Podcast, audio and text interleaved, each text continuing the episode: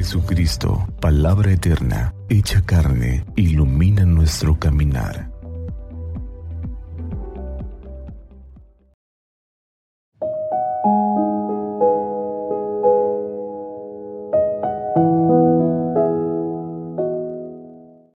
...13 de marzo de 2023...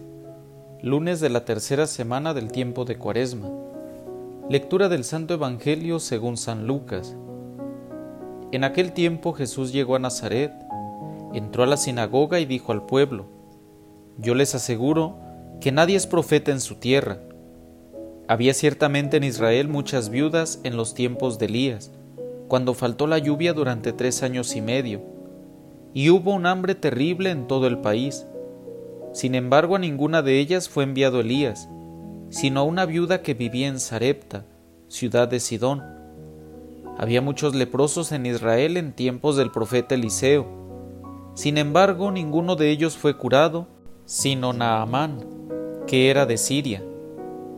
Al oír esto, todos los que estaban en la sinagoga se llenaron de ira, y levantándose lo sacaron de la ciudad y lo llevaron hasta una saliente del monte sobre la que estaba construida la ciudad para despeñarlo pero él, pasando por en medio de ellos, se alejó de allí.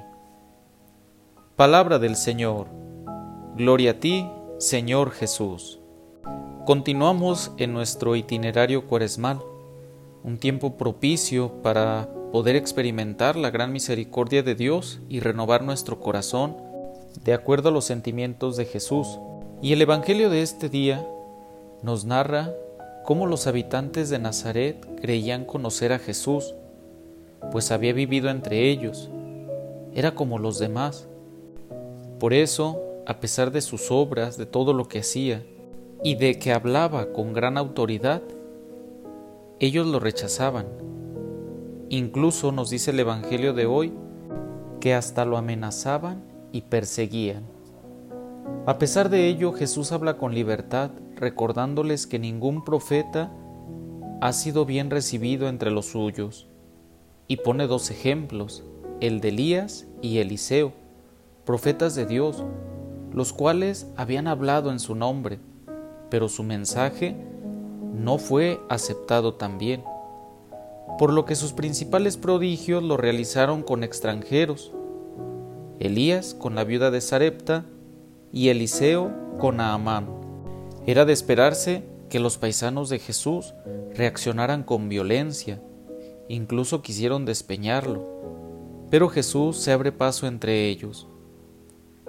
Podemos nosotros reflexionar con esto que nos narra el Evangelio y descubrir cómo también hoy, en muchas ocasiones, las palabras del Señor Jesús pueden dolernos, y esto puede hacer que rechacemos el Evangelio que rechacemos a quienes lo anuncian, porque proclaman un reino de justicia, de amor, de paz, mientras que a veces podemos estar aspirando al placer, al tener, al poder, ser más que otros.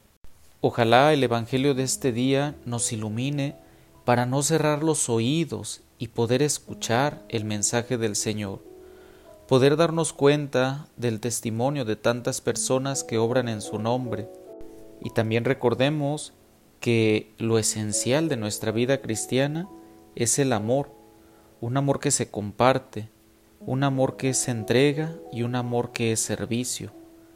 Revisemos nuestras obras y descubramos si nosotros estamos aceptando realmente la persona del Señor Jesús y su mensaje, si lo estamos haciendo vida, y pidámosle que nos siga iluminando para renovar todo nuestro ser para renovar nuestro corazón y nuestra mente y celebrar la Pascua del Señor con gran alegría.